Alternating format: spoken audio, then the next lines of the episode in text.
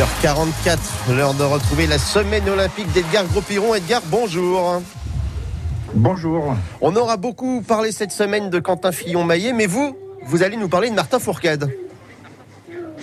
Oui, je voudrais vous parler de Martin Fourcade parce que il vient d'être élu au collège des membres du CIO, ce qui, euh, ce qui est assez intéressant, même si l'information peut passer euh, un peu sous, le, sous les radars. C'est assez intéressant parce qu'il y a quelques mois, à la fois Laurent Vauquier euh, et d'autres politiques sont prononcés en faveur d'une possible candidature pour de la France pour les Jeux d'hiver en 2030. Et donc, en fait, ça devient une information extrêmement intéressante et extrêmement importante dans cette perspective-là. Et c'est pour ça que je voulais le souligner, parce que ça veut dire qu'on aurait un véritable atout au sein du, CIO. Sachant qu'aujourd'hui, on a quatre Français qui sont membres du, CIO, euh, ça serait de véritables atouts pour pouvoir amener les Jeux euh, en France dans quelques années. Voilà.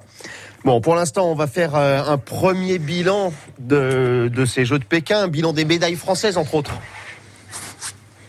Oui, sur les médailles françaises, alors, euh, il y a 14 médailles, on est dixième au classement. 14 euh, médailles, c'est une médaille de moins que Pyeongchang euh, il y a 4 ans. Mais je trouve que c'est un très bon bilan de la part de l'équipe de France parce que on a quand même pas mal de ténors qui sont passés à côté. Donc on n'a pas compté sur leurs médailles. On a eu une magnifique confirmation euh, avec Clément Noël qui faisait partie de ces ténors et puis aussi le couple Cizeron Papadakis qui ont été au rendez-vous. Mais sinon derrière, il nous en manquait. Avec voilà, il nous manquait Perrine Lafont, il nous manque euh, Alexis Pinturo, il nous manque Tessa Worley, qui aurait pu euh, ramener euh, des médailles. Mais du coup, on voit que l'équipe de France s'est quand même très bien comportée, parce qu'avec 14 médailles, beaucoup de médailles pour le, biathlon, ce qui peut, et, et, et notamment Quentin Fillon-Maillet, ce qui peut peut-être être un peu l'arbre qui cache la forêt. Euh, ben 14 médailles, c'est quand même bien. Mais je trouve que dixième au classement euh, euh, à, quand même très loin des premiers qui sont les Norvégiens avec 37 médailles.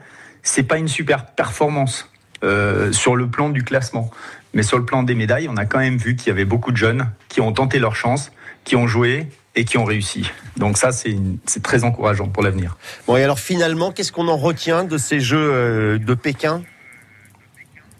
Alors j'aurais tendance à vous dire que pour moi, ces Jeux euh, un peu chaotiques, avec son lot de déceptions, euh, d'histoires de dopage, de polémiques, euh, mais aussi de surprises et de, et de, belles histoires. Je pense à Kevin Roland avec cette résilience formidable.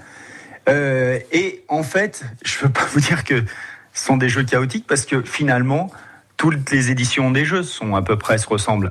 Elles ont toutes euh, elles renferment toutes ces, ingrédients-là, des, des, joies, des déceptions, des histoires, des polémiques, euh, des histoires de dopage et, autres. Et donc, euh, et donc j'aurais tendance à dire business as usual. Euh, c'est un peu comme ça, c'est comme ça un peu tout le temps. Euh, la Chine ne fait pas exception, mais j'espère que dans quatre ans à Milan, on aura euh, des jeux qui, euh, voilà, qui nous apporteront euh, encore plus de réjouissance.